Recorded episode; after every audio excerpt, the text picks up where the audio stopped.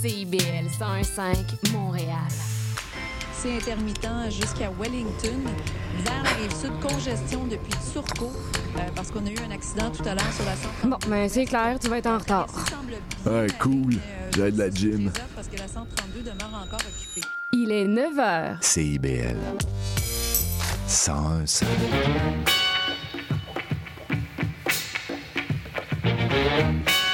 Bonjour à toutes et à tous, vous écoutez les Aurores Montréal sur CIBL. Nous sommes le mardi 5 septembre et ici Charline Caro, votre animatrice pour la meilleure matinale de Montréal. Et aujourd'hui, on reçoit l'influenceuse montréalaise Marie Gagné pour une grande entrevue. Et ensuite, vous aurez le droit à deux chroniques, une sur le thème de la littératie en enseignement et une autre sur les dernières actus cinéma. Alors que vous soyez au travail, sur la route ou bien tranquillement en train de vous réveiller, bienvenue sur les ondes de CIBL.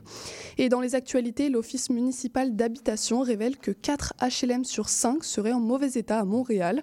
L'organisation a en effet publié un bilan qui montre une dégradation continue de ces immeubles. Malgré tout, la situation devrait s'améliorer selon elle, notamment grâce aux investissements importants de Québec et d'Ottawa.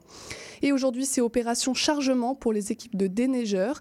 Alors que plus de 30 cm de neige se sont accumulés à Montréal depuis dimanche, la ville s'est d'abord occupée de déblayer les routes et désormais il faut évacuer les bancs de neige. Le chargement a commencé ce matin à 7h et durera jusqu'à la fin de la semaine.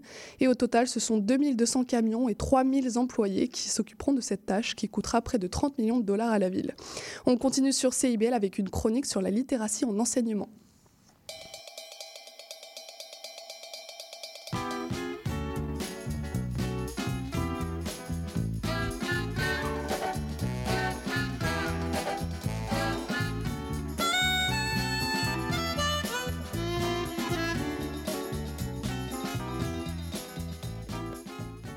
Et j'ai le plaisir de recevoir Hélène Chabot, enseignante en philosophie, et Catherine Bellec, enseignante, enseignante en fro- au français, en français, au cégep, on va y arriver, qui viennent nous présenter une chronique sur la littératie en enseignement supérieur. Vaste programme. Bonjour à toutes les deux. Bonjour. Bonjour. Et avant de faire une chronique, c'est important de connaître les chroniqueuses. En plus d'être enseignante, vous êtes surtout chercheuse en éducation au LAPSEL, le laboratoire de soutien en enseignement des littératies. Qu'est-ce qui vous intéresse particulièrement dans la recherche? Pourquoi la recherche? Euh, la résolution de problèmes, beaucoup. La Mhm. créativité qui vient avec. On a une situation difficile, l'étudiant a de la difficulté à apprendre. Trouver une solution. Et alors pourquoi avoir créé un centre d'expertise en enseignement des littératies, puisque c'est là que vous effectuez votre recherche? Euh, ben, la littératie, on s'est rendu compte que c'était intimement lié à la capacité des gens à apprendre. Mhm. Quand on s'est rendu compte de ça dans le cours, dans le cours de mes recherches, ben, on s'est dit comment aider les étudiants.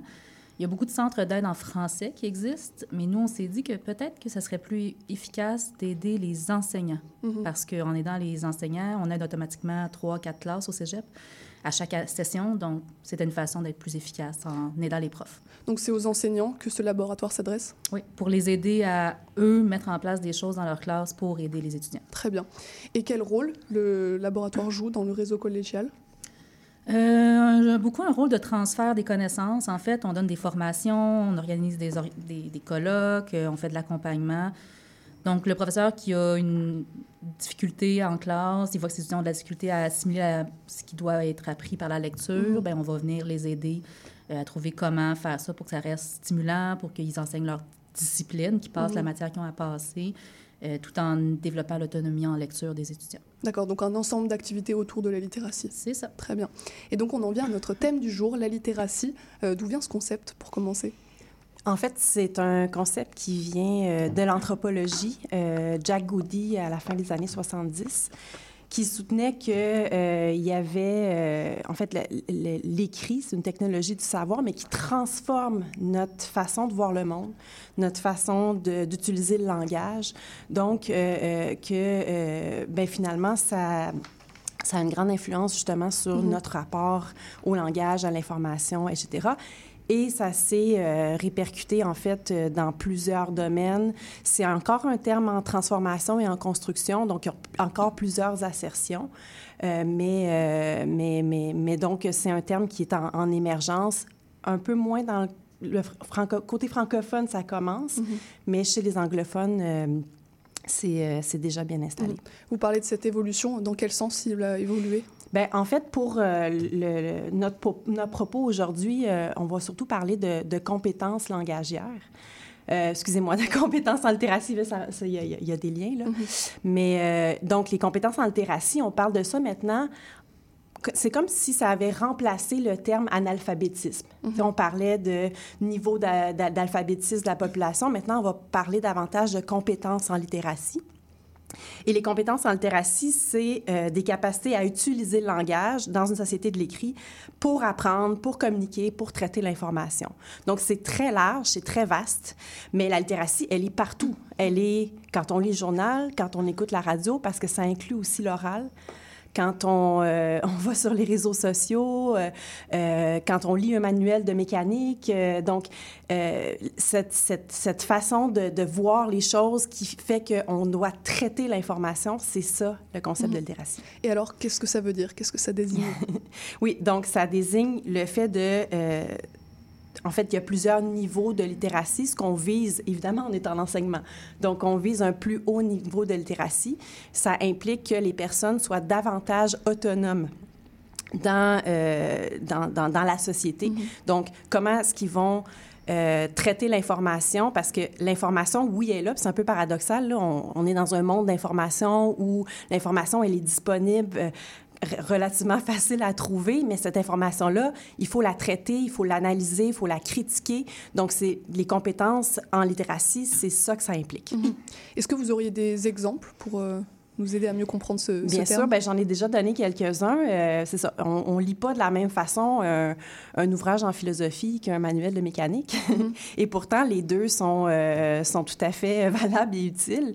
mais on peut penser aussi à différentes situations. Par exemple, j'ai apporté ici une carte Pokémon. Donc, pour les auditeurs, peut-être que vous avez ça en tête. C'est une carte avec une image du personnage et il y a des chiffres, il y a des des termes que je ne comprends absolument pas. je me suis fait donner la carte, mais pour quelqu'un qui connaît ce monde des Pokémon, pour lui, c'est évident qu'est-ce qu'il y a sur cette carte-là. Mm-hmm. Donc ça aussi, c'est une littératie. Donc si vos enfants euh, connaissent le monde des Pokémon, probablement que vous, vous comprenez pas grand-chose, mais eux, ils ont cette forme de littératie-là dans ce contexte-là. Donc c'est beaucoup lié au contexte dans lequel on se trouve. Très bien. La littératie en Pokémon, c'est la première fois que j'entends parler, mais c'est bien pour illustrer. Oui. Euh, il y a régulièrement des études qui sont menées par des organismes euh, comme l'OCDE, qui sont euh, publiées dans les médias et qui nous alertent sur le faible niveau de littératie ou d'habilité en lecture des Québécois. Est-ce que ça va si mal que ça? Oh là, ça c'est une belle question. oui et non. en fait, le Canada, dans tous les tests, là, est bien au-dessus de la moyenne des pays de l'OCDE. Mm-hmm. Donc, ça va pas si mal que ça si on se compare, on se console, mais euh, il y a quand même des éléments inquiétants. Euh, on voit donc dans, dans, la toute récente en fait euh, enquête de le, du PISA qui, qui, notamment évalue un petit peu les compétences en lecture dans cette nouvelle édition, c'est paru aujourd'hui. Bien, on observe que depuis 2018, il y a une baisse mm-hmm. des compétences en littératie. Euh, et qu'il y a à peu près 18 euh, des jeunes de 15 ans donc, qui ne sont pas capables d'avoir un niveau 2 de littératie. Pour vous situer les gens, il y a 5 à 6 niveaux de littératie d'habitude dans les échelles euh, de cette enquête-là. Et 2, c'est très bas. Tu as 1 et 2 qui sont les, les, plus bas. Puis pour réussir, exemple, au collégial, on va dire qu'il faut un niveau 3 et 4. À l'université, c'est plus 5 et 6. Est-ce qu'on a une moyenne de l'ensemble de la population? Euh, il y a des moyennes. J'ai pas vu que le rapport est sorti ce matin. J'ai pas le temps de regarder le détail, mais comme en général, en fait, euh, la situation c'est que il faudrait améliorer les choses parce qu'on a de plus en plus besoin de compétences en littératie de haut niveau. nos, nos grands-parents qui apprenaient un métier à l'école, puis qu'après ça, ils allaient faire leur même, le même emploi toute leur vie, avaient peut-être moins besoin euh, d'avoir des hautes compétences en littératie pour fonctionner dans la société que nous. Donc, mm-hmm. dans ce sens-là, ça peut être un peu inquiétant de mhm. voir une baisse quand même du niveau de littératie. Et comment on mesure cette euh, littératie de la population? Euh, ben, en fait, la façon que les tests sont faits, euh, on va donner des tâches de lecture aux gens qui sont de plus en plus complexes. Donc, quand les tâches sont très complexes, pour évaluer les niveaux 1, par exemple, de littératie, c'est des textes très courts, mhm. très simples. Par exemple, des menus, des, des, des, des, horaires d'autobus, des choses très basiques qu'on voit dans la vie familière. Et plus on monte dans les complexités des tâches pour aller évaluer des niveaux de littératie supérieurs, plus on a des textes denses, longs. Ou des cartes Pokémon. Euh, les cartes Pokémon, peut-être que ça, je ne l'ai pas vu dans l'OCDE, mais tout à fait. Mm-hmm. Cela dit, le niveau de littératie, effectivement, on tend de plus en plus à dire que c'est pas vraiment transversal. on a toujours l'idée euh, des compétences transversales. La lecture, c'est une compétence, que ça s'applique partout, mais on se rend de plus en plus compte qu'on peut avoir un niveau de littératie très haut dans un domaine, euh, mais pas dans un autre. Mm-hmm. Donc, euh, les enfants ont probablement un bon niveau de littératie pour les cartes Pokémon, mais de la même façon que, je ne sais pas, un chimiste pourrait avoir de la difficulté à lire certaines choses et vice-versa, par exemple, par rapport à ma collègue qui est philosophe. Là, donc, euh, mm-hmm. Et est-ce que ces, ces résultats de ces tests, ils sont fiables ou il y a des critiques à émettre selon vous? Bien, ils, sont fiables pour donner finalement un portrait d'une situation, mais il faut avoir en tête que, comme disait ma collègue, le, concept de littératie, ça évolue. Donc, comment on définit la littératie, ça change d'une enquête à mm-hmm. l'autre. OK? Donc, des fois, on n'évalue pas exactement la même chose.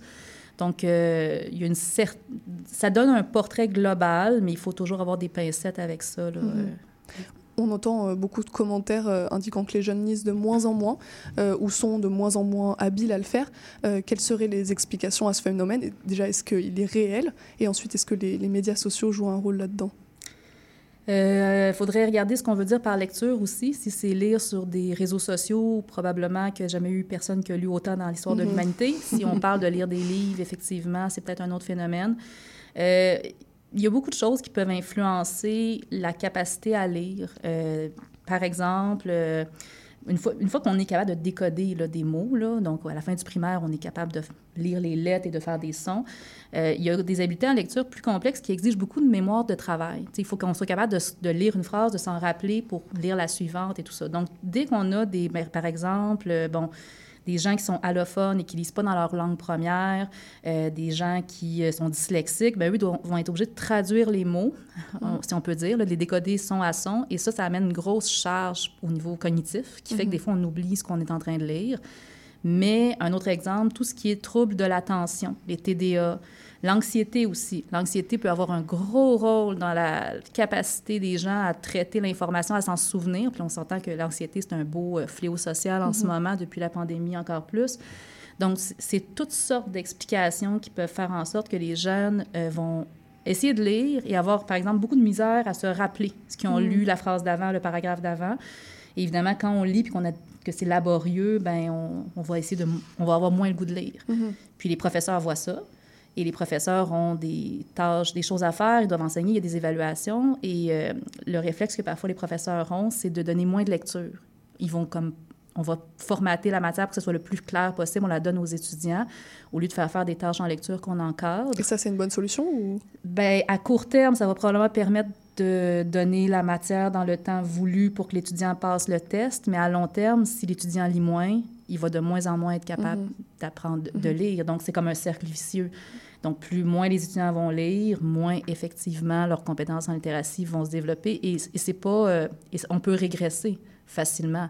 Euh, les études montrent, par exemple, que des gens qui tombent au chômage, euh, qui vont perdre leur emploi, ben, leur niveau de littératie baisse drastiquement très rapidement, même chez les mhm. adultes. OK? Donc, tout au long de la vie, les compétences en littératie, ça peut monter ou descendre. Mhm. Et vous qui êtes euh, enseignante, c'est quoi le, niveau de littératie des élèves euh, lors de la transition entre le secondaire et le collégial? Il n'y a pas vraiment d'études, honnêtement, qui a été fait là-dessus. Les tests de PISA, euh, c'est 15 ans. Au CDE, c'est donc, mais ce qu'on voit, en tout cas au collégial, nous, c'est que les élèves en ce moment ont souvent vraiment euh, de la difficulté à se retrouver dans une situation où on va s'attendre d'eux qu'ils apprennent de manière autonome par toutes mhm. sortes de lectures, puis ils ne sont pas aptes à le faire. Mhm. Et ça, ça cause beaucoup de difficultés au mhm. collégial. Alors, on a commencé à répondre un peu à la question, mais pourquoi on parle de littératie en enseignement supérieur? Euh, Les étudiants, les étudiantes, ils, ont déjà appris à lire, à écrire avant d'arriver à cette, à, à cette étape du parcours, normalement, non? Oui.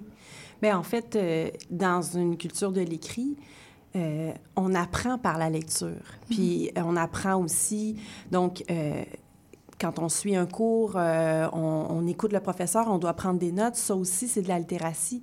donc, il y a une nécessité de, pour les enseignants de prendre conscience de ça. Puis, c'est tous les enseignants. C'est pas seulement les enseignants de français.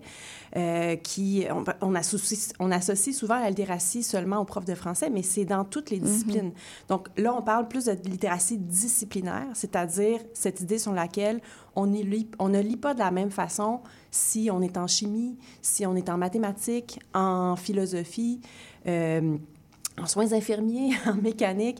Donc, tous ces codes-là qui sont liés aux disciplines et qui sont liés à l'épistémologie des savoirs qui sont développés dans ces disciplines-là, euh, il faut les apprendre. Donc, l'apprentissage, euh, on a dans, en tête, comme, disait Catherine, que l'apprentissage à la lecture et l'écriture se termine pas mal primaire, secondaire, mais au contraire, ça se poursuit après parce qu'on doit apprendre à lire et à écrire dans la discipline dans mm-hmm. laquelle on est.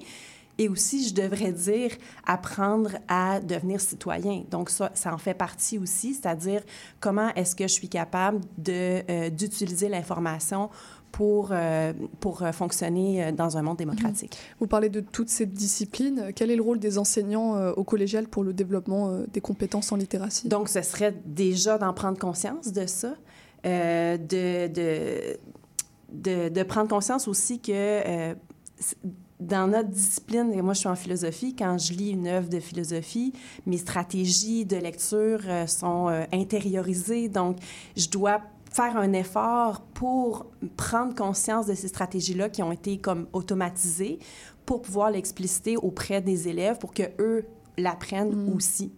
Euh, mais ça vient aussi avec la, la, la l'importance d'encourager de, la curiosité à lire, le, plaisir de lire aussi, euh, de développer euh, donc une compréhension critique des textes, mais aussi euh, une façon responsable d'utiliser l'information. Donc, c'est tout intérieur, interrelié, le développement de la personne, mais aussi le développement professionnel et citoyen. Mm-hmm. Et pour finir, une, une question qui concerne notamment le chat GPT. Oui. Est-ce que c'est encore pertinent de parler de littératie quand on peut faire rédiger des textes à des robots euh, conversationnels. Oui, oui. Ben, en fait, on s'est posé la question au laboratoire, puis... Euh, euh, ben, Catherine a eu l'idée, très bonne idée, de, de demander à ChatGPT. et ben, sa réponse était quand même assez convaincante. mais tout de même, pour utiliser ces robots conversationnels, il faut savoir manier le langage correctement. Donc, poser la question, donner la bonne mhm. consigne, après ça, interpréter la réponse, euh, vérifier s'il y a des erreurs, contextualiser pour que cette information-là soit utile. Bref, euh, euh, je devrais ajouter aussi pour donc utiliser cette, cette, information de façon responsable et éthique. Ça en fait partie aussi. Donc, c'est des compétences qu'on doit acquérir, même dans les cas où on utilise un robot pour nous accompagner, mhm. dans, pour nous aider finalement dans la communication. Très bien. Alors on continuera de parler de littératie euh, malgré euh, l'avènement de ChatGPT. Merci beaucoup à toutes les deux d'être venues nous présenter ce concept. Est-ce qu'on peut vous retrouver sur un, site? Vous avez un site avec le Labcell peut-être? Oui, c'est euh... c'est labcell.qc.ca. Très bien. Euh, je pense que c'est ça. Je pense qu'en tapant l'Abcel, on oui, trouvera. vous allez le trouver. Très bien. C'est Gérald Godin. OK, très bien. Merci beaucoup. On continue sur CIBL avec l'entrevue de l'influenceuse Marie Gagné. Vite, vite, dépêche-toi, le bingo de CIBL commence. J'arrive, j'arrive. Bon, je pense que j'ai tout, chips, breuvage, les tampons de bingo, un rouge pour moi, un bleu pour toi. OK, OK, mais les cartes? Quoi, les cartes? Bah, Les cartes de bingo. non, j'ai complètement oublié. Les cartes de jeu de bingo de CIBL sont disponibles dans un point de vente près de chez vous. Consultez la liste sur notre site web au cibl1015.com sous l'onglet Bingo de CIBL. Et venez jouer avec nous tous les dimanches dès 16h et invitez vos amis. Et surtout, pour jouer au bingo de CIBL, n'oubliez pas d'acheter vos cartes.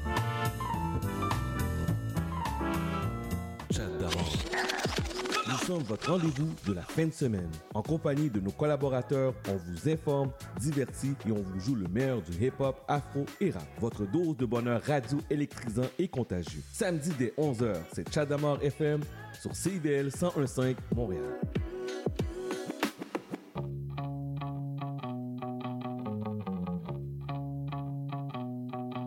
Les générations se parlent, s'obstinent, se surprennent à l'émission Trait d'Union. Des humoristes, des réguliers, des invités, des amis, encore des amis se joignent et sont annoncés à chaque mercredi sur nos réseaux. On parle de tout tous les vendredis à l'émission Trait d'Union à 14h sur les ondes de CIBL 101,5.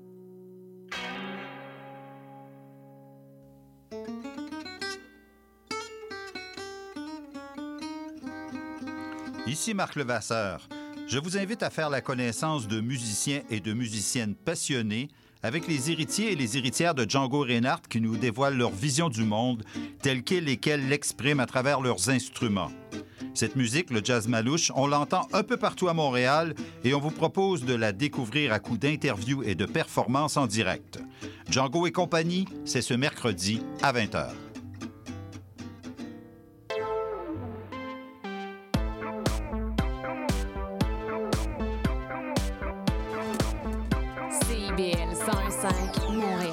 Et j'ai le plaisir de recevoir la créatrice de contenu Marie Gagné, présente notamment sur Instagram, sur TikTok ou encore sur YouTube. Bonjour Marie. Bonjour, ça va bien? Ça va très bien et toi? Très bien, merci. Trois mots pour décrire euh, l'influenceuse que tu es. Oh mon Dieu, c'est une bonne On question. commence comme ça. c'est ça, on commence en feu. Je dirais euh, dynamique, euh, drôle et pleine d'ambition. C'est plus que trois mots, Ouais, mais on accepte, on accepte. on accepte, parfait. Euh, si je te demande ça, c'est que créatrice de contenu, Mhm. influenceuse, c'est des notions qui sont très larges en fait. Euh, comment toi tu définirais ton métier euh, d'abord et ensuite le contenu que tu fais? Mhm. Créatrice de contenu, ben, c'est vraiment large. Là. Je veux dire, il y a plein de plateformes. Je pense qu'on peut créer du contenu de plein de façons. Personnellement, j'ai commencé sur YouTube environ en 2018. Mhm. Puis après ça, ben, il y a d'autres plateformes qui sont arrivées. Il y a Instagram, il y a TikTok. Euh, personnellement, je, je fais des sketchs humoristiques sur TikTok euh, qui ont rapport avec la communauté LGBTQ+. J'arrête pas de dire que dans le fond, ma job, c'est d'être une lesbienne online. Euh, puis sur YouTube, quand j'ai commencé, je faisais aussi beaucoup de vidéos euh, d'éducation sexuelle. Je parlais de coming out, juste d'enjeux de la communauté en général. Puis je fais également du contenu qui est plus mode aussi. Fait que je fais un peu des deux. Sur Instagram Ouais, surtout sur- Ouais. Exactement. Est-ce que chaque plateforme a son type de contenu par rapport à toi? Quand même, je dirais que sur YouTube, je faisais plus de l'éducation. Sur TikTok, c'est plus de l'humour. Puis Mhm. sur Instagram, c'est plus ce qui est fashion, mode. Très bien. Et euh, YouTube, je crois que tu ne publies plus de vidéos depuis un an, c'est un choix, c'est sur le long terme. Ouais, c'est un choix, en fait. Plus euh, d'éducation. Oui, donc c'est Le monde est éduqué. mais là, je suis en train de penser à recommencer ce que je faisais sur YouTube, mais sur TikTok. D'accord. Vu que les réseaux sociaux, ça évolue tellement, on dirait que je m'ennuie quand même de cette plateforme-là, mais j'ai envie que ce soit un peu différent. Mais oui, ça a été un choix. euh, C'était quand même beaucoup de, de travail et d'investissement, puis on dirait que ça me tentait pas de le faire puis de pas le sentir. Tu sais, j'ai en- j'ai envie d'offrir du contenu à mes abonnés que ça paraît que j'ai envie de faire. Puis YouTube, on dirait que je perdais un peu l'intérêt. Puis j'avais envie d'essayer d'autres choses, dont TikTok qui me passionne énormément, et Instagram. Alors YouTube, euh, TikTok a un peu remplacé YouTube. Est-ce que Oui. YouTube s'est un peu dépassé? Je pense pas que c'est dépassé pour tout le monde, mais je pense qu'il y a déjà eu des pics plus grands. Euh, comme v'là une dizaine d'années, c'était vraiment là. Je pense que YouTube est à son, Mhm. à son, à son max. Mhm. Mais il y a encore beaucoup de YouTubeurs que je suis, que j'admire énormément. Ok. Mais je pense que c'est moins ma, ma plateforme maintenant. Tu t'es reconverti. Ouais, exactement. Euh, dans une entrevue qui date de 2019, tu dis que pousser dans les réseaux sociaux a été la meilleure décision de ta vie. Est-ce que c'est toujours le cas? 100 Euh, Mhm. Je pense que je suis vraiment quelqu'un qui est une free spirit. Puis euh, travailler sur les réseaux sociaux, c'est une façon que sais, je peux travailler un peu de où je veux, Mhm. euh, aborder les sujets que je veux aussi, travailler avec les compagnies qui me rejoignent, euh, avec mes valeurs, etc. Donc euh, oui, c'est vraiment, je trouve Mhm. que c'est une chance de travailler dans les réseaux sociaux. On disait, tu t'affiches fièrement comme une influenceuse queer. Euh, Est-ce que et d'ailleurs, pardon, tu as fait ton coming out sur YouTube. Mhm. Euh, pour quelle raison? Euh, ben, je trouvais en fait qu'il y avait juste pas assez de représentation LGBTQ+ au Québec. Puis ça faisait quand même quelques années que, que je m'assumais en tant que femme queer, fait que j'étais comme pourquoi pas juste le mettre euh, à la vue de tous, puis de Mhm. peut-être influencer des jeunes qui se posent des questions, Et c'est quoi la responsabilité des personnalités LGBTQ+ euh, vis-à-vis de leur public Est-ce que faire son coming out, c'est publiquement, c'est un devoir Je pense pas que c'est un devoir nécessairement. Je pense qu'il faut le faire quand on le Mhm. sent. Euh, c'est ça, il faudrait, il faut, faut jamais le faire pour les autres, il faut le faire pour soi-même. Mais c'est sûr qu'après ça, ça, il y a une responsabilité dans le sens que après avoir fait mon coming out online, j'ai reçu beaucoup de messages de gens qui se confiaient, qui me posaient des questions. Fait que je pense que ça vient avec aussi. Il faut être consciente de, de l'impact que ça peut avoir Mhm. sur euh, les gens. Mhm. Parce qu'il y a aussi beaucoup de personnalités euh, queer qui ne font pas leur coming out, soit pour préserver leur carrière, dans le cinéma par exemple, ou pour préserver leur vie privée. Quel œil tu portes sur ça?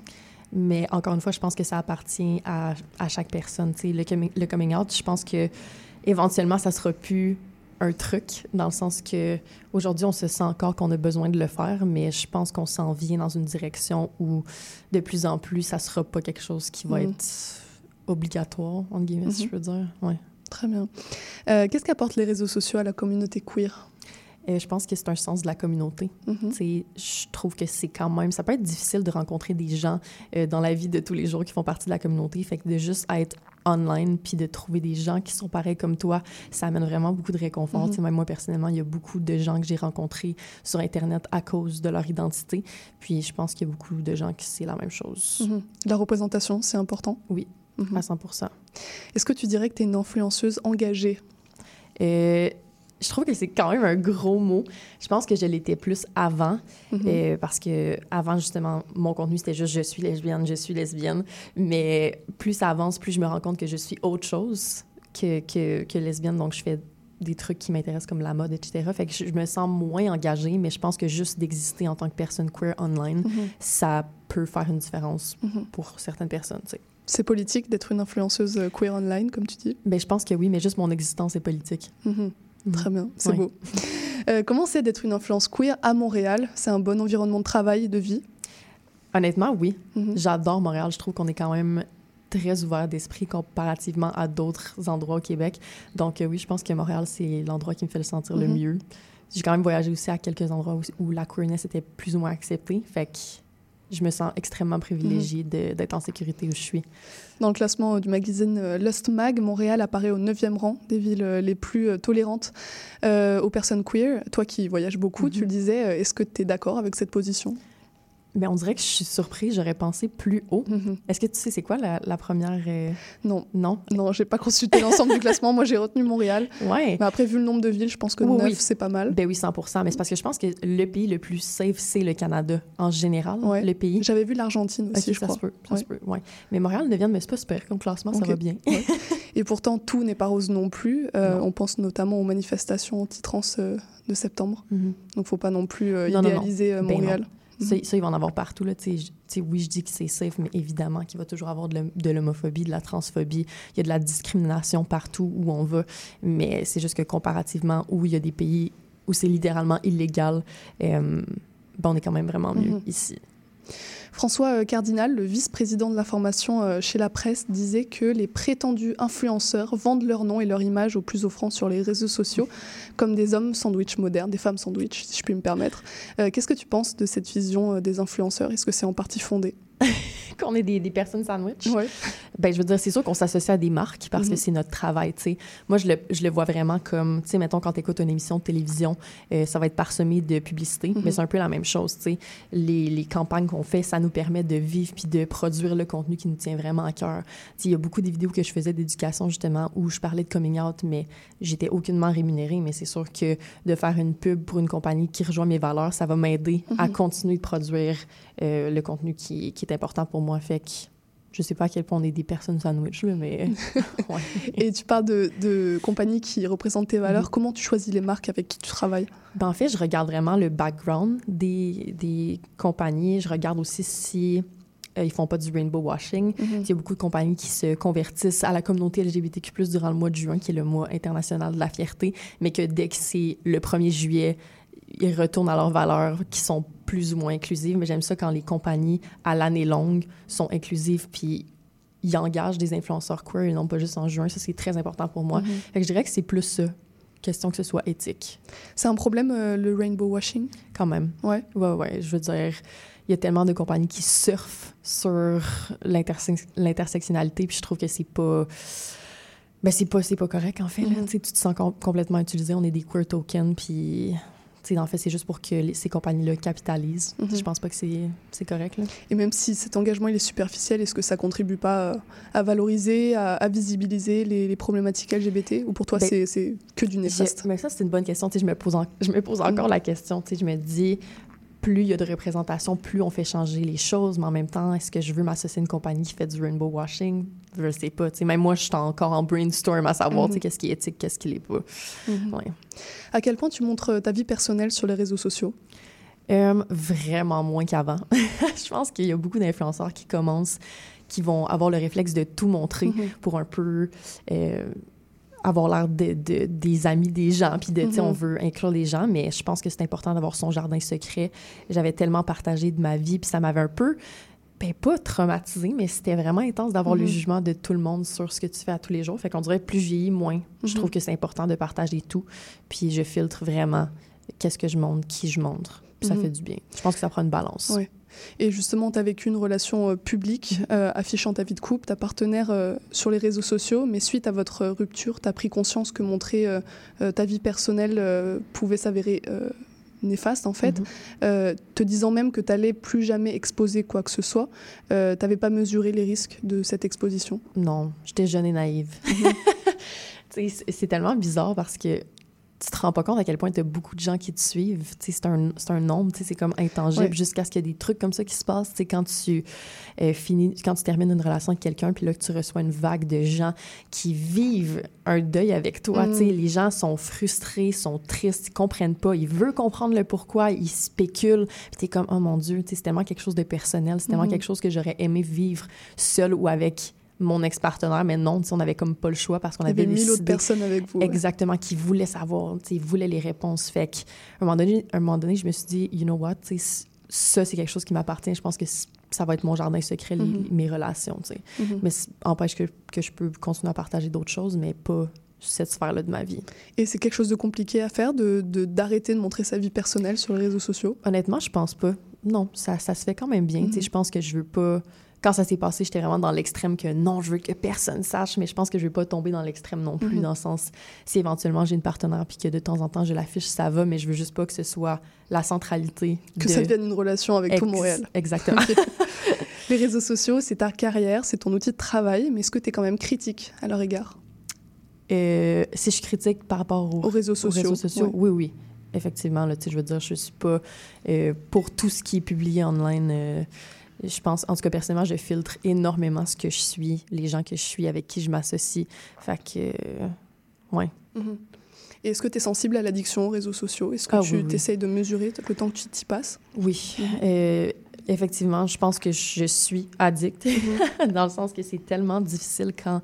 La ligne est mince entre ton travail puis ton divertissement. Tu sais, Dans le sens, mettons, je fais mon 9 à 5 sur mon téléphone, puis après ça, est rendu le soir, puis j'ai envie de regarder un peu ce que mes amis font, là, je me rends compte que j'ai vraiment passé la journée au Mhm. complet sur mon ordinateur, mon téléphone. Fait que c'est vraiment important d'essayer de décrocher, tu sais. Mais j'en suis consciente, puis je, je le fais, Mhm. évidemment, mais j'aimerais ça être moins sur mon téléphone. Mais je pense que c'est quand même un fléau euh, pour beaucoup de, de, de gens de notre génération. là.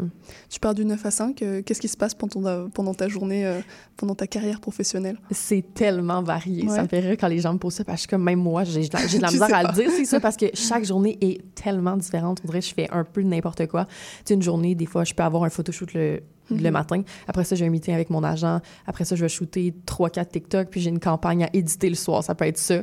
Fait qu'une autre journée, tu sais, je peux être avec toi, on parle Mhm. à la radio. Après ça, je m'en vais euh, filmer des collaborations avec d'autres euh, personnes sur les réseaux sociaux. Fait que c'est vraiment... C'est ce que j'aime, en fait, du métier, c'est que Mhm. c'est extrêmement varié. Il n'y a pas de routine. Non, vraiment Mhm. pas. Mhm. On parlait des côtés négatifs des réseaux. Est-ce que le nom d'Andrew Tate te dit quelque chose? ouais. Légèrement. Ouais, légèrement. Mettons que je regarde pas vraiment ce qu'il fait, mais... Mhm.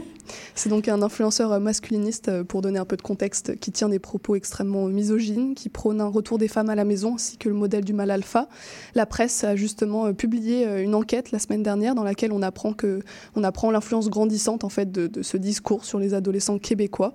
On parle depuis tout à l'heure du fait que les réseaux sociaux sont un outil d'émancipation, de représentation, mais de l'autre côté, il y a quand même le fait que c'est un instrument de diffusion pour toutes sortes de discours en fait, et notamment les plus extrémistes. Mhm. C'est quelque chose d'ambivalent, les réseaux sociaux. Oui, vraiment Mhm. beaucoup. C'est pour ça qu'il faut faire attention à ce qu'on poste aussi. Tu sais, des fois, euh, tu tu postes quelque chose, t'es comme, hey, c'est vrai que une, genre un, un adolescent de 12 ans va peut-être tomber là-dessus, puis ça va changer sa vie pour toujours. Fait qu'il faut Mhm. vraiment faire attention à ce qu'on poste. Mhm.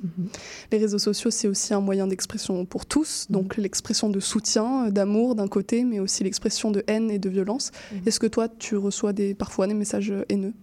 Je dirais que dès que tu es un influenceur queer, tu t'exposes à de la discrimination. Mhm. Euh, la plateforme que je reçois le plus de hate, entre guillemets, je dirais que c'est TikTok. Parce Ah que bon? c'est vraiment. Ouais, mais c'est une plateforme que ça marche avec l'algorithme, si on Mm. dit. Donc, il y a beaucoup de gens qui sont pas abonnés à moi, qui vont tomber sur ce que je fais. Fait Et qui vont pas aimer. Mais exactement, tu sais, j'arrête pas de dire cet exemple-là, mais mettons que Richard, dans le fin fond de Gaspé, qui a 55 ans, qui est ultra straight, qui tombe sur mes vidéos, que je fais des blagues de lesbiennes, ça se peut qu'il aime pas mes TikTok, puis il va me le faire savoir, tu sais. Mhm. Mais clairement, c'est pas mon public cible. Tandis que quand j'étais sur YouTube, c'était des gens qui s'abonnaient à mon contenu de manière consentante, qui voulaient voir ce que je faisais, fait que je recevais quasiment pas de hate. Fait que je dirais que quand c'est plus une question d'algorithme, puis que Mhm. tout le monde peut tomber sur ce que tu fais, tu vas recevoir de la- du hate.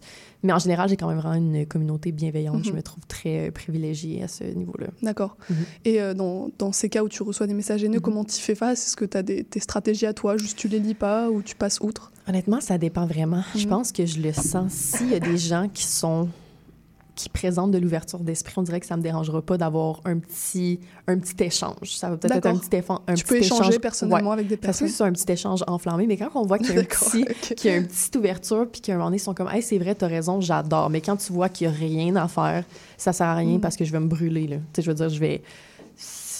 Je vais m'oublier là-dedans. Fait que des fois, je, je laisse juste faire, je supprime le commentaire ou je bloque la personne, Mhm. puis je suis comme. J'espère que cette personne va, va passer une belle journée. Et comment tu distingues un hater? Ouvert d'esprit et un hater Je fini pense que c'est dans la manière que c'est formulé. Ça se voit tout de suite. Il y en a que c'est vraiment gras et cru, là, comme ils t'envoient promener solide. Puis il y en a que c'est plus un genre de une question un peu méchante, mais pas trop. T'es comme, OK, je sens une certaine ouverture. Fait que des fois, je vais juste me lancer. Puis... Un désir d'éducation, Ouais, parler de... Exact. Ils sont quand même rares, mais ça arrive. Très bien. Ouais. Pour finir euh, sur une note euh, positive, c'est quoi les messages qui t'ont le plus marqué positivement? Oh mon Dieu, les messages qui m'ont marqué positivement.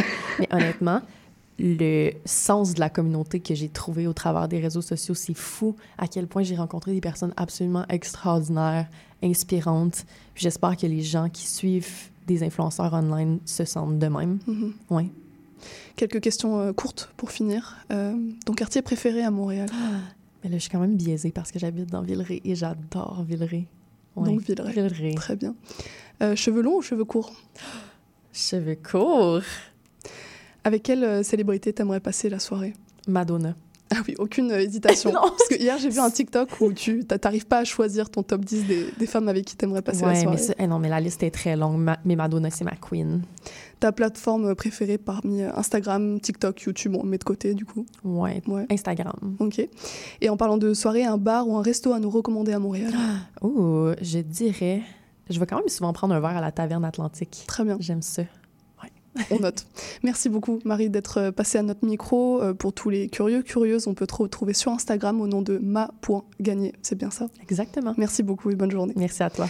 On continue euh, sur CIBL avec la chronique cinéma de Léo Mercieros, mais avant ça, on écoute Larmes salées de Ariane Zita.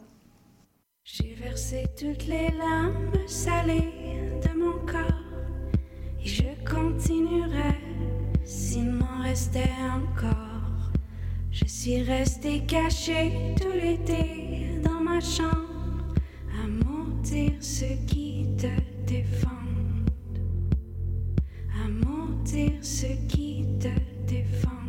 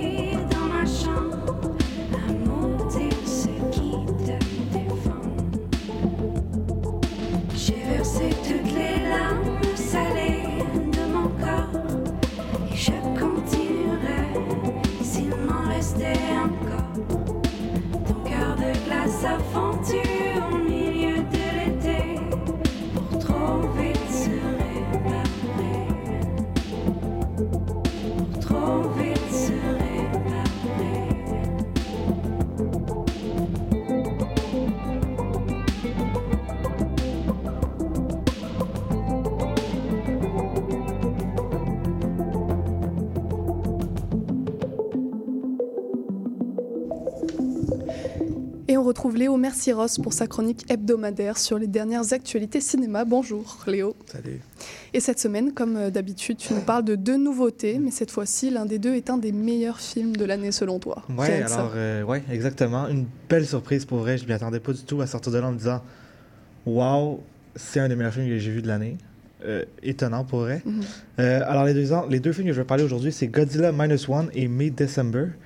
Et pour pas trop garder le suspense trop longtemps, ce n'est pas May December qui est, est quand même un film qui, qui a du buzz à Oscar euh, ces temps-ci, mais c'est vraiment Godzilla qui était une énorme surprise. Alors, j'aime beaucoup les films de Godzilla, mais de là à dire que c'est un des films que j'ai le plus apprécié, euh, je m'y attendais pas, mais vraiment, il se hisse au top des films de l'année. Et comment ça se fait que c'est aussi bon alors?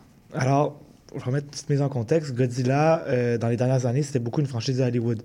Avec le film de 2014 qui a été un petit reboot, et là, on a un univers un peu à les Marvel avec énormément de, de suites avec euh, King Kong s'est battu contre. Ça devient un peu un Avengers d'une certaine manière. Euh, donc, c'est devenu une bête euh, américaine surtout. Mais à l'origine, Godzilla est une franchise japonaise faite par la Toho, qui est la compagnie qui a produit les films. Et donc là, de- le dernier film japonais de Godzilla date de 2016. Donc, on a vraiment un nouveau film qui se passe au Japon, produit par une compagnie japonaise. Euh, Godzilla a quand même une pas pire histoire avec le, le Japon, donc euh, il y a vraiment une maîtrise du spectacle, mais surtout aussi de l'histoire. Euh, c'est con à oublier, en fait, quand tu as des gros monstres qui se tapent dessus. C'est le fun de retourner à une belle histoire qui euh, souvent est mise de côté, mais ici, vraiment, c'est très poignant. Mhm. Et alors, que ra- raconte l'histoire? Pour reprendre Alors, un peu aux sources. Ça se passe après la Deuxième Guerre mondiale au Japon. Dans le fond, dans les, les années suivant la, la Deuxième Guerre mondiale. Et euh, donc, on a un Godzilla qui est à ses premières. euh, à ses débuts, je sais pas si on peut vraiment dire ça comme ça, mais tu sais, c'est les, premiers, les, la première fois qu'on le voit. Euh, en fait, première scène du film, il est beaucoup plus petit que dans le reste du film, donc on le voit euh, tout de suite à la fin, fin, fin, fin de la guerre, là, dans les dernières journées, ou même pendant au début.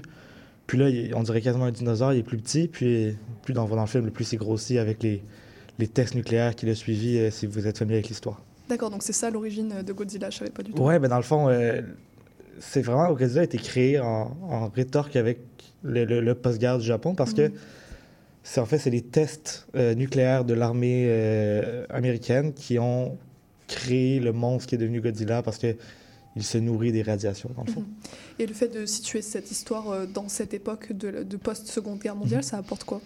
Ben, c'est très rare d'avoir dans un film Godzilla qui est aussi une period piece, donc qui est vraiment un retour euh, dans le passé, euh, où est-ce que là, vraiment, on est vraiment euh, dans les années 1940. Donc, euh, c'est aussi le lien avec le fait que ce soit dans la vraie vie. C'est thématiquement, c'est super fort. Puis c'est aussi, dans le fond, que le personnage principal, en fait, était un pilote kamikaze dans la Deuxième Guerre mondiale. Donc, si je dis était un pilote kamikaze, ça veut dire qu'il n'a pas été kamikaze. Dans le fond, dans la première scène d'ouverture, on le voit arriver dans une petite base militaire de réparation d'avions en disant qu'il y avait un problème, puis ils lui disent non, non, ton avion n'a pas de problème. Donc il a raté sa mission de kamikaze. Ouais, il a, il a fui dans le fond. Donc on a cette espèce de, de, de survival's guilt qui, qui se met à le toucher, puis là, euh, il a survécu non seulement la chose qui n'était pas supposée revenir de, et qui est se battre dans cette guerre-là, mais il a aussi survécu une attaque de Godzilla, et puis là, quand il revient pour le hanter, ça devient absolument fort. Mhm. C'est une histoire euh, qui a une thématique assez forte, avec une période euh, assez marquée. Est-ce que euh, les, les personnages arrivent quand même à sortir du lot? Ouais, ben, non seulement le personnage principal qui, euh, on le voit vivre avec le retour de ce monstre-là dans sa vie, mais aussi tous les personnages secondaires. Dans le fond, euh, il se lie d'amitié avec une femme qui euh, court dans la rue avec un enfant. Puis dans le fond, quand lui il revient dans son, dans son, à Tokyo, dans le fond, qui est dévasté par, qui a été dévasté par les bombes, donc plus loin que les bombes atomiques qui ont touché le Japon. Donc là, il a perdu ses enfants, euh, ses parents, ils ont perdu ses parents, il y a, il a tous ses, ses voisins le, le jugent parce qu'il n'a pas réussi à, à remplir sa mission. Mais là, il se lie d'amitié avec une femme qui a un enfant. Ils vont l'élever ensemble sans vraiment se marier. Donc, il y a cette espèce de dynamique-là qui vient s'ajouter, qui est le fun parce qu'en en fait, on s'attache au personnage. Puis, c'est bien beau d'avoir de la destruction de, de villes, mais c'est le fun de savoir qu'il y a des personnages à qui on tient, qui sont dans cette ville-là en train d'essayer de survivre. Puis, il y a aussi un cast de personnages secondaires assez excentriques, euh, le fun. Parce que dans le fond, il, il se fait engager pour déminer les, les- la, la, la mer autour de, de, de Tokyo. Donc, euh, il y a tout l'équipage de ce démineur-là qui, est- qui est vraiment le fun. Et alors, euh, le titre, pourquoi Minus One? Est-ce que tu as une explication? Ouais, je savais pas trop pourquoi. En l'écoutant, c'est un petit peu clair. Dans le fond, euh, dans le Japon post-guerre, on peut dire qu'il était vraiment au ground zero. Dans le fond, avec euh, autant socialement que culturellement qu'économiquement, surtout, le Japon était vraiment rasé à zéro. euh, ça a été une période difficile. Donc là, on arrive à une phase parce qu'on est à zéro. Et puis, un gros lézard arrive qui détruit tout, donc on est à moins Moins 1. un. Donc c'est vraiment. Godzilla vient tout descendre et ça, ça renforce la thématique aussi que le gouvernement euh, sait pas trop quoi faire, puis c'est au peuple vraiment de reprendre le, le dessus contre, ce- contre ce Mhm. monstre-là. On parle quand même euh, d'un blockbuster avec de l'action. Comment euh, est l'aspect plus spectaculaire du film? Alors, il n'est pas négligé c'est extrêmement réussi. Euh, tu sais, je l'avais dit, le- dans les films d'action de, de- de Hollywood, en fait, Godzilla, c'est- tout con, mais il perd de la, de la, de la taille, en fait. Il, en fait, il grandit de plus en plus dans chaque film, mais il, il devient de plus en plus agile aussi. Là, on a vraiment un Godzilla qui est lent, qui détruit. En fait, tu sais, les films de désastre, de, tremblement de terre, de, tsunami, c'est un peu ça, Godzilla. C'est une force de la nature qui vient raser tout. Donc là, euh, on le ressent. Il y a une chasse, dans le fond, où est-ce que justement le, le petit, le petit bateau en bois de démineur, qui est tout minuscule, se fait poursuivre par Godzilla qui est quatre fois sa taille. C'est poignant, puis c'est vraiment le fun à. Donc il y a des belles voir. scènes d'action, elles Ouais, sont ouais, réussies. ouais. Euh, le film, euh, il a un budget relativement assez bas pour une production de cette envergure. Au niveau des effets spéciaux, ça, ça rend quoi? Ouais, alors le budget est environ de 15 millions de dollars US. Euh, c'est peu, surtout si on compare avec les, les, grands, les grandes productions. euh, T'aimes bien les films au petit, petit budget, entre Ouais, guillemets. mais c'est là, il n'y a pas tant un petit budget quand on regarde vraiment l'affaire, mais oui, j'apprécie quand même euh, ça. Euh, parce que dans le fond, c'est vraiment le, le 15 000 dollars, le- ce chiffre-là a été atteint en traduisant des yens à l'argent américain, ce qui n'est pas exactement euh, fidèle dans le fond. Euh, pour petite, là, le- la, la plus c'est une grosse production pour le Japon en gros, parce que la plus grande production ever japonaise a coûté 40 millions, Mhm. un petit peu plus que 40 millions de dollars. Donc c'est quand même une grosse production, il y a du budget, puis aussi les conditions de travail au Japon sont vraiment pas pareilles que celles euh, aux États-Unis. On sait, là, dans l'industrie, surtout de l'animation, sont très, très, très surtravaillés. Et qui dit animation dit aussi effets spéciaux, ça, ça touche la Mhm. même corde. Mais ça fait quand même un résultat assez euh, magnifique euh, Mhm. et impressionnant. Enfin, il n'y a pas un moment où est-ce que le Godzilla, qui, contrairement au, au tout premier film, Godzilla était vraiment une marionnette, là, il est complètement en effets spéciaux. Et il n'y a pas une fois où est-ce que c'est pas Et justement, au niveau de la technique, euh, ça, comment, comment sont ces aspects techniques? Est-ce que c'est réussi? Oui, alors cinématographiquement, c'est beau. Ouais. Euh, Il y a des plans où est-ce qu'on est très au sol, où est-ce que littéralement la caméra doit faire des pannes en haut et en bas pour justement juste voir Godzilla. Donc, on voit juste son pied, et puis là, la caméra fait un gros pan en haut, puis là, on voit en fait tout le torse et le, le corps, puis ensuite on revient au niveau du sol, très frénétiquement. Euh, c'est original, c'est le fun. Au lieu d'être vraiment au niveau de la face, puis de voir le, le personnage qui est devenu Godzilla, on est vraiment au niveau humain. euh, au pied. ouais, puis c'est le fun.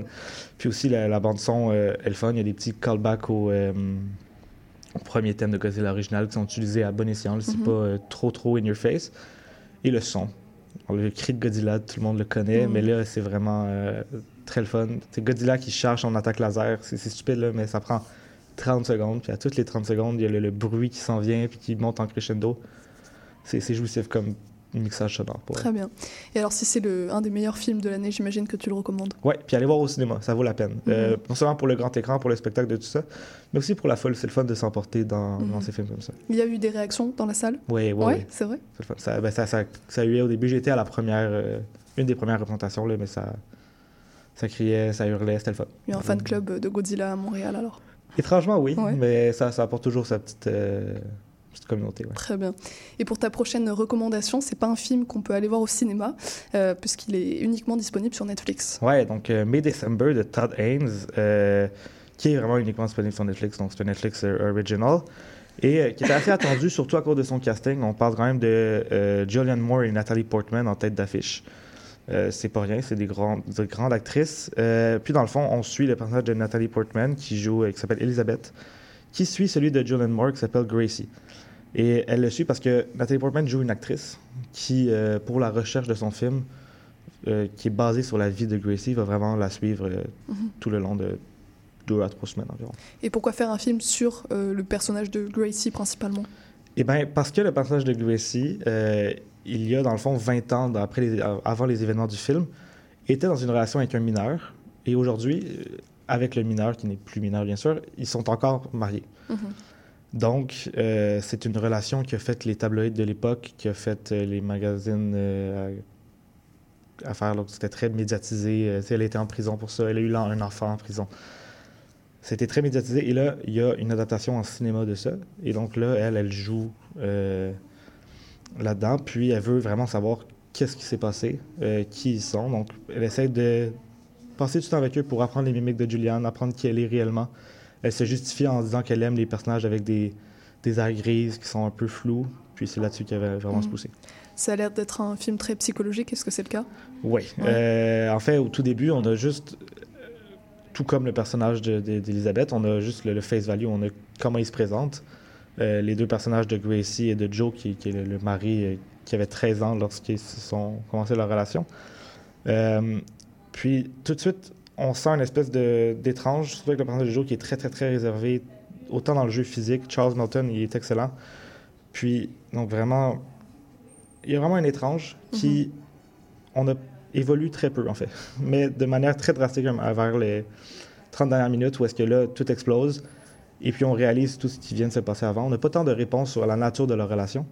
Ce que euh, le personnage d'Elisabeth essaie de chercher, dans le fond, on n'a pas les Mhm. réponses qu'elle n'a pas non plus. Mhm. On a seulement ce que les gens lui disent et ce qu'elle demande. Et c'est vraiment, en fait, Elisabeth devient un personnage tellement important aussi parce que on veut savoir ce qui s'est passé dans la relation de, de Gracie et de Joe.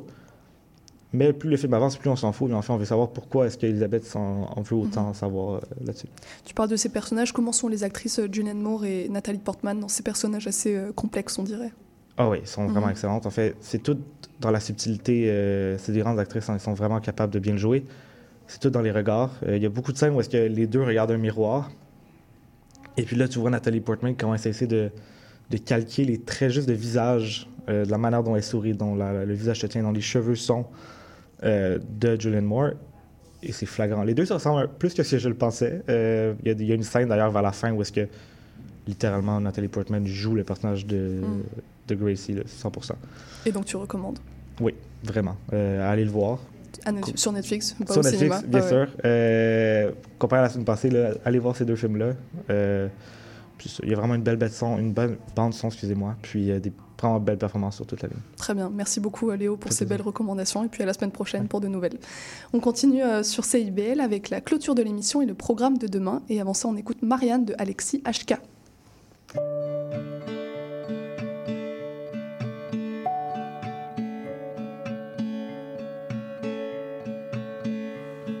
C'était une belle journée pour un automne. La lumière avait la douceur de la Madone. Attablée à l'autre café, Marianne doute.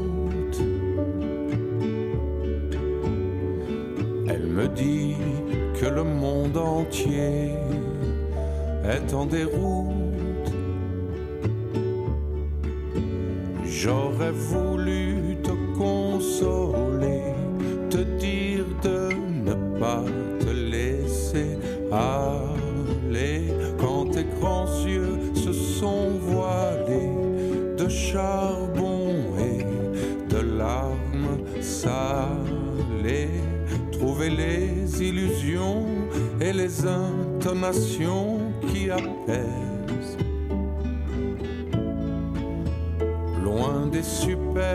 qui reviennent chaque vendredi 13. Et puis nous nous sommes quittés dans un soupir d'amitié qui depuis toujours nous fait sourire.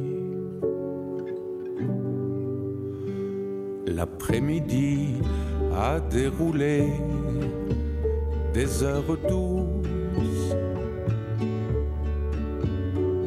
devant les terrasses bondées de bières rousses. Alors Paris s'est enflammé, attaqué par les loups Quand le chaos s'est invité et que la foule s'est mise à crier, toutes nos illusions perdues en quelques secondes à peine.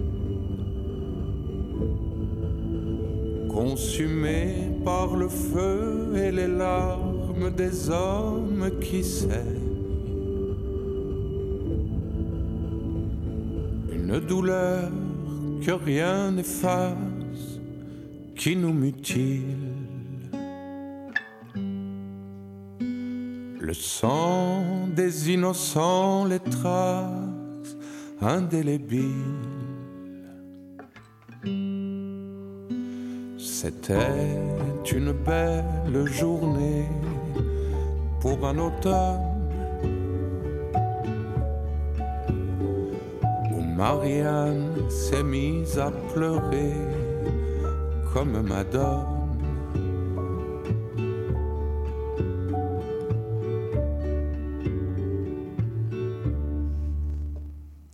Et l'émission d'aujourd'hui touche déjà à sa fin. Je remercie euh, Marie Gagné, Hélène Chabot, Catherine Bellec et Léo Mercieros pour leur venue au micro des Aurores Montréal. À la mise en onde et aux choix musicaux, c'était Lysandre Duplay que je remercie pour sa précieuse assistance. Demain, on reçoit le média Les Affaires pour parler de leur prix PDG de l'année. Et puis en entrevue, ce sera la directrice du Jiré Gospel Choir pour parler de leur concert de Noël Gospel. Euh, Comme d'habitude, si vous souhaitez réécouter cet épisode ou ceux des jours précédents, rendez-vous sur notre site web ou, puis, ou bien sur toutes les plateformes de podcast de balado du Québec. C'était Charline Caro sur CIBL. Je vous remercie pour votre écoute et je vous dis à demain pour une nouvelle émission.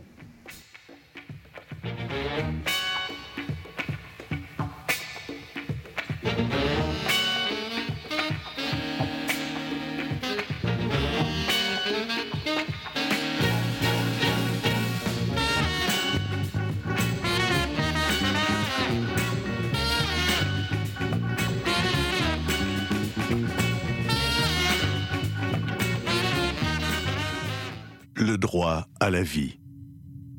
Le droit à la liberté d'expression. Le droit à la non-discrimination. Le droit à l'éducation.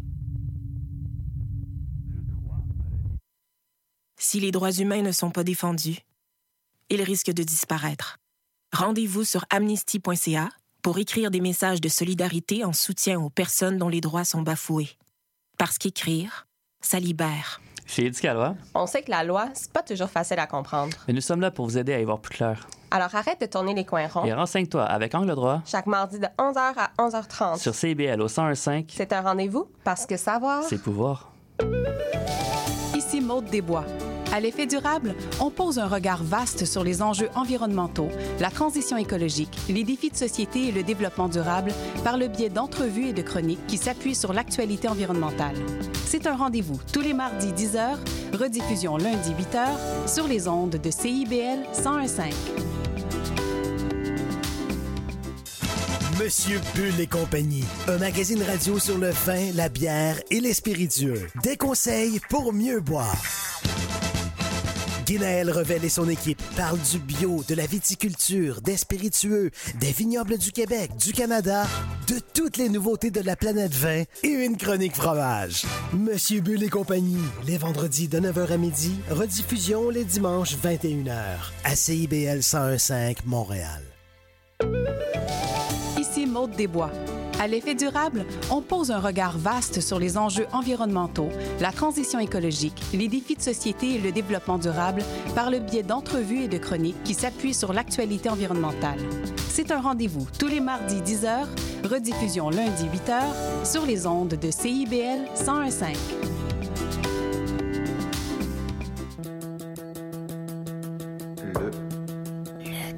Le quatrième mur. Le quatrième. Le quatrième mur.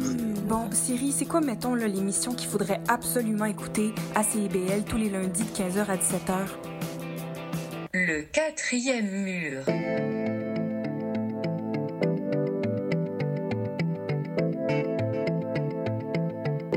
CIBL 105 Montréal. Vivre Montréal, Montréal. Alors, ici c'est IBL. On entre en onde bientôt, bientôt, dans 5 minutes. CIBL 105 au cœur de Montréal.